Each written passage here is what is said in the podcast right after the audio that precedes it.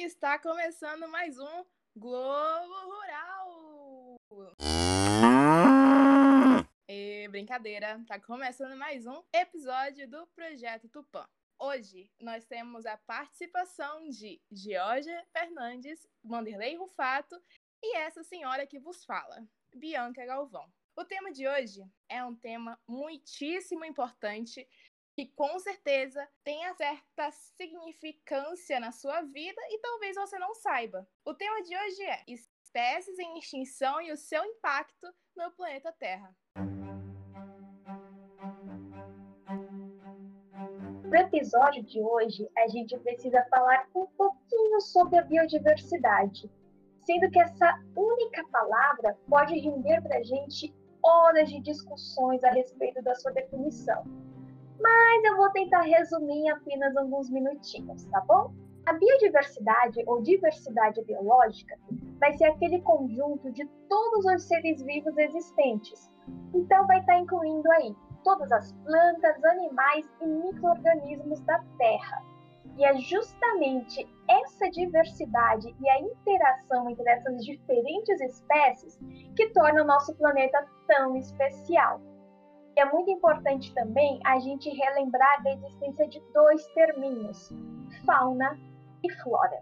A fauna vai corresponder ao termo coletivo para a vida animal de uma determinada região ou de um período de tempo, sendo que a flora vai corresponder à mesma coisa, porém para plantas. Então, com essa definição bem curtinha, a gente já consegue ver que o ar que a gente respira, os alimentos que ingerimos, a energia que usamos todos os materiais que a gente precisa são todos frutos da interação dessa biodiversidade. Ou seja, sem as plantas, não temos oxigênio. Sem abelhas e outros insetos, a gente não teria colheita e muito menos comida.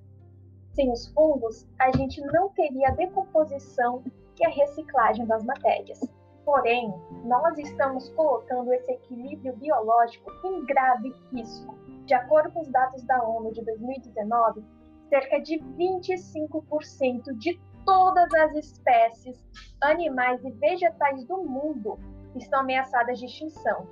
E a maior parte disso, adivinhem só, tudo culpa da ação humana. Então, nós vamos agora saber um pouquinho mais sobre os impactos ambientais e as espécies em extinção. Onde é que o direito ambiental vai entrar nisso? Então, o direito ambiental, como a gente já vem falando nos nossos podcasts, ele vai estar aí permeando toda essa temática, né, de preservação do meio ambiente, preservação da vida humana, da vida animal, né, da vida terrestre. Então, a gente tem um instituto muito importante dentro do direito ambiental, que é o famoso estudo do impacto ambiental e o relatório de impacto ambiental.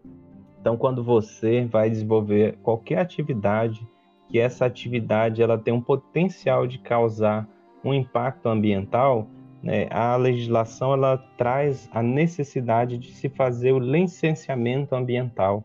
Então, para você colocar o seu empreendimento, né, o seu, a sua atividade aí é, produtiva, na atividade financeira, você então vai precisar fazer esse estudo de impacto ambiental, fazer esse relatório de impacto ambiental e apresentar aos órgãos públicos para que os órgãos públicos façam uma análise e te conceda a licença, né, as famosas licenças de instalação, de operação, para você então desenvolver a sua atividade sem que cause um impacto ambiental negativo importante. Então, esse seria a parte principal do nosso direito ambiental aí, ajudando na proteção do meio ambiente.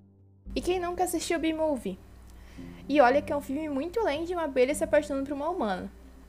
É um filme que fala sobre a extinção das abelhas, seu impacto no meio ambiente e os efeitos de, da falta de uma que talvez seja a principal função das abelhas no ecossistema, a polinização.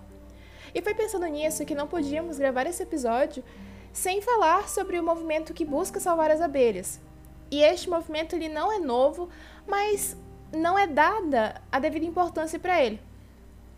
As abelhas são responsáveis por polinizar cerca de 76% de todas as espécies de vegetais do planeta. E aqui no Brasil não é diferente. considerando que mais da metade das 141 espécies de plantas cultivadas necessitam dessa polinização. Vocês entendem a importância desses insetos no nosso dia a dia? Não? Então pense na seguinte hipótese. Daqui a alguns anos você vai acordar em mais um dia normal da sua vida, mas não vai conseguir respirar direito por causa da qualidade do ar. E vai ficar desesperado e começar a pensar o motivo disso estar acontecendo. Então você vai pensar nas abelhas que foram extintas e que você não deu valor. É o famoso você só se importa quando perde. Colocando em números, entre 2018 e 2019, cerca de meio bilhão de abelhas foram extintas. Isso daria mais ou menos seis maracanãs lotados. Mas você, se vocês conseguirem, conseguiram entender a, a importância das abelhas que a gente está tentando explicar aqui, você vai conseguir entender que a polinização das abelhas ela é primordial no ecossistema justamente porque é através da polinização que as plantas conseguem sobreviver. Mas é graças às abelhas que essa polinização, essa troca de pólen entre plantas, a gente tem um ar bom para respirar. E se a gente não tiver esse ar bom, é justamente isso. A gente não existe daqui a alguns anos. E, e uma saída para essa vertente da extinção das abelhas é fazer com que o, se use menos agrotóxico. Porque, não entrando nos assuntos propriamente ditos agrotóxicos, de maneira bem simples, os agrotóxicos são responsáveis pela extinção das abelhas em, um grande, em uma enorme escala. Os agrotóxicos eles são, são tipos de venenos colocados na, nos alimentos, na, nos vegetais, às vezes para fazer com que aquele vegetal cresça mais rápido, mas é, isso acaba gerando um dano para as abelhas quando elas fazem o trabalho de retirada de pólen. E uma saída para isso seria justamente a agroecologia. Essa agroecologia está sendo usada pelos pequenos produtores, onde se tem a, o plantio, a colheita, todo o processo de plantação de vegetais de uma maneira saudável tanto para os humanos quanto para as espécies que fazem a sua função no ecossistema. Fazendo então com que esse ecossistema se mantenha equilibrado e bom tanto para as espécies animais, vegetais e para a espécie humana. E outro filme importante também que se você não viu, assista, que ele também é uma animação, que é o filme Rio, tanto o 1 quanto o 2. Eles falam sobre as araras azul. Essa arara azul, é, no primeiro filme, ela está em extinção, considerando que só existem dois, duas araras e elas precisam necessariamente se encantar uma pela outra para fazer com que a espécie sobreviva. E o segundo filme ele fala sobre o tráfico dessas araras e como isso é, ajuda na extinção da espécie. Se você não entende qual é a importância dela no meio ambiente, no ecossistema, é só você pensar simplesmente assim.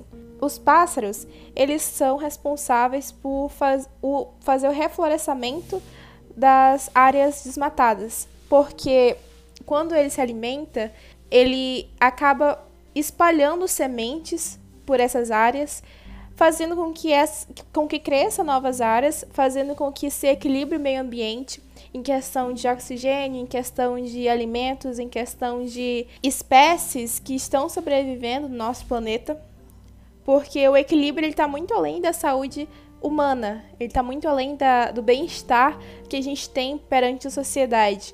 O equilíbrio ele está justamente entre o equilíbrio humano, que seria o bem-estar da humanidade, da sociedade, o equilíbrio animal, que seria o bem-estar das espécies animais, e o equilíbrio vegetal, que seria o equilíbrio das espécies vegetais. Então, quando você pensar que não existe uma, uma verdadeira importância para aquela espécie que está sendo extinta, você precisa necessariamente procurar o que aquela espécie faz no meio ambiente. Porque com certeza, se, é, se as pessoas se preocupam com essa extinção, é porque aquela espécie ela é importante para manter o equilíbrio do ecossistema. Ah, o Conselho Nacional do Meio Ambiente, um órgão criado no ano de 1981, na sua primeira resolução, resolução que nós chamamos CONAMA 001, ela traz para a gente uma definição de impacto ambiental. O impacto ambiental vai ser então qualquer alteração das propriedades físicas, químicas e biológicas do meio ambiente, ou seja, vai ser qualquer atividade que o homem exerça no meio ambiente, provocando uma alteração no meio ambiental. Então a gente pode dizer, né, que toda e qualquer atividade que o homem exerce, ele vai fazer uma alteração no meio ambiente. Essa alteração no meio ambiente, ela pode ser uma alteração positiva e também pode ser um impacto, né, uma alteração negativa. A gente está muito sempre ligado, George e Bianca, em ouvir falar sobre os impactos ambientais negativos, porque eles são os impactos que apresentem maior monta, né, em maior quantidade.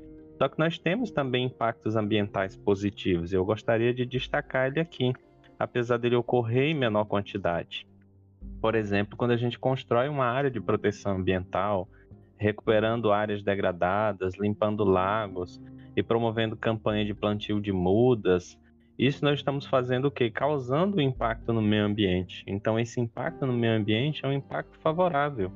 Então, ele vai promover uma modificação uma alteração na qualidade de vida, porém de uma maneira positiva. Essa alteração né, promovida pelo homem, ela vai trazer uma alteração em outros seres, né, como nós estamos falando aí da biodiversidade, que é a vida como um todo na face da Terra, né, mas uma alteração de maneira positiva. É importante a gente destacar isso, que a gente não faz né, só impactos negativos.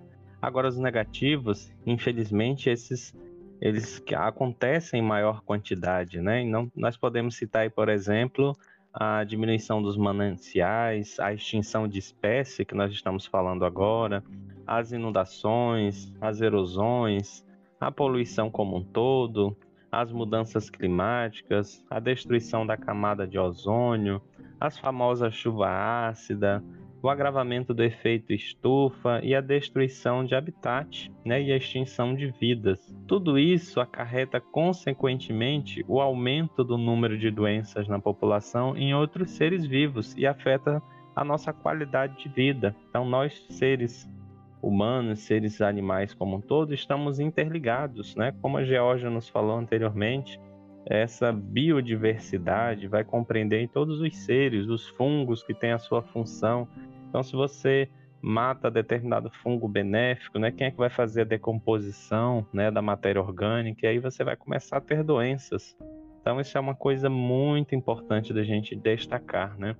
Que vai oca ocasionar essas alterações ambientais um aumento do número de doenças então você que nos ouve, você também pode ajudar a diminuir esse impacto ambiental negativo. O que é que você pode fazer, né, por você, pelos seus familiares, amigos, pelas pessoas que estão próximas de você e que estão em outro canto do universo, porque a gente sabe que o meio ambiente, ele é um todo, né? O que você faz aqui gera uma reação em cadeia, em cascata que vai afetar o mundo todo. Então, o que você pode fazer então para diminuir esse impacto ambiental negativo? Coisas simples do dia a dia, como por exemplo, separar os lixos orgânicos e recicláveis, diminuir o uso de automóveis, consumir apenas o necessário e evitar as compras compulsivas, utilizar produtos ecológicos, produtos biodegradáveis, não jogar lixos na, nas ruas, não jogar fora objetos e roupas que você não usa mais, optar por fazer a doação. Então, tudo isso você vai estar fazendo para melhorar a qualidade do nosso meio ambiente. Então, uma atitude simples que a gente pode fazer no dia a dia, ele vai diminuir muito os nossos efeitos no meio ambiente. Então, pense nisso, mude as suas atitudes. Nem adianta fugir, Vanderlei. Vai cantar, hein? Dá uma voz aqui de Taquara Rachada, me recorda de uma música lá de dos anos atrás, de uma paródia que eu fiz para falar um pouquinho sobre essa biodiversidade. Eu vou me arriscar aqui cantar um pouquinho, falar sobre a biosfera, que é essa vida na, no espaço Terra. Então a gente fez uma paródiazinha adaptada da música dos tribalistas Já Sei Namorar. Então ele começa mais ou menos assim: Biosfera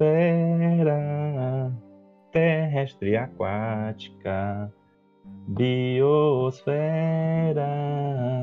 terrestre aquática.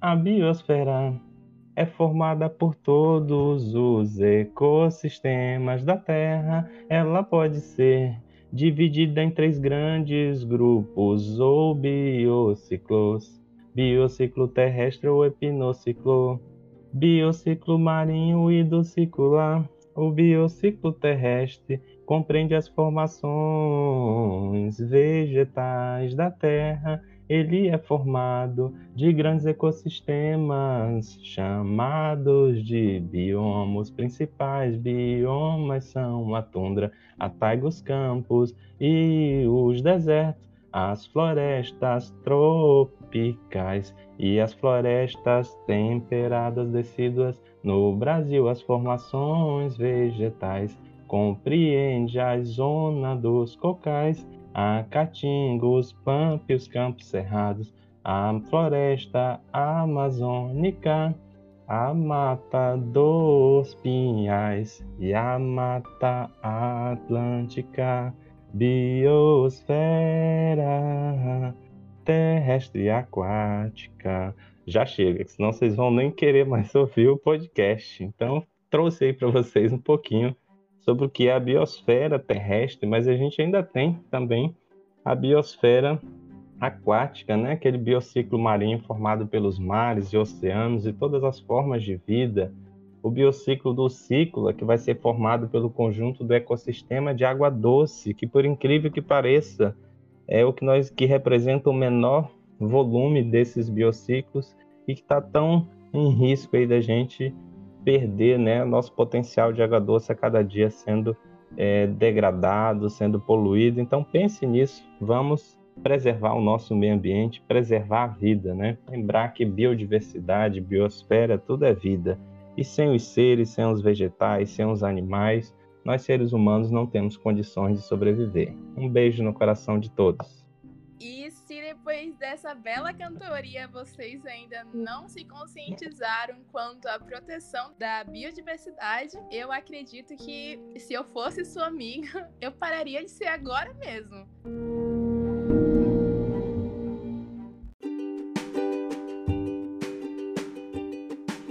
Terminamos mais um episódio. Espero que vocês tenham entendido a importância desse tema e que você comece a aplicar no seu dia a dia.